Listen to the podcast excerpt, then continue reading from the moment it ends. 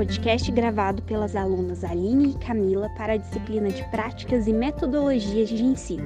Para responder as questões, convidamos a professora Carla Aparecida da Costa. Primeira pergunta: Como você trabalha as aulas práticas em ciências? Resposta da professora. Sempre tento levar materiais diversificados para que os alunos possam criar e desenvolver modelos junto comigo.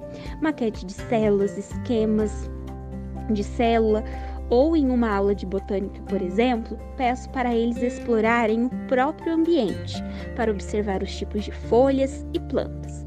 A única aula mais elaborada que conseguimos realizar é observar coisas diversificadas ou células no microscópio.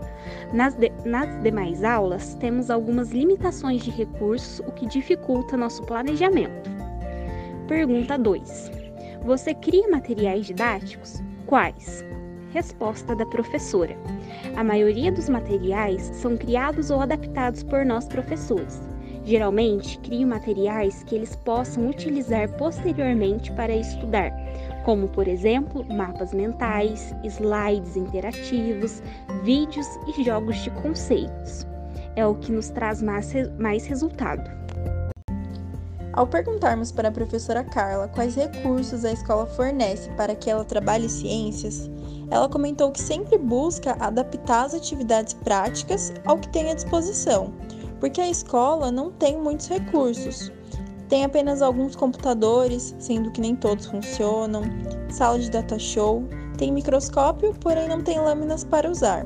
Lupa, tem algumas vidrarias, mas não tem os reagentes necessários para fazer os experimentos. Tem também alguns equipamentos de física, como uma balança de precisão, mas que infelizmente não tem como usar esses equipamentos, pois estão incompletos, então são recursos pela metade.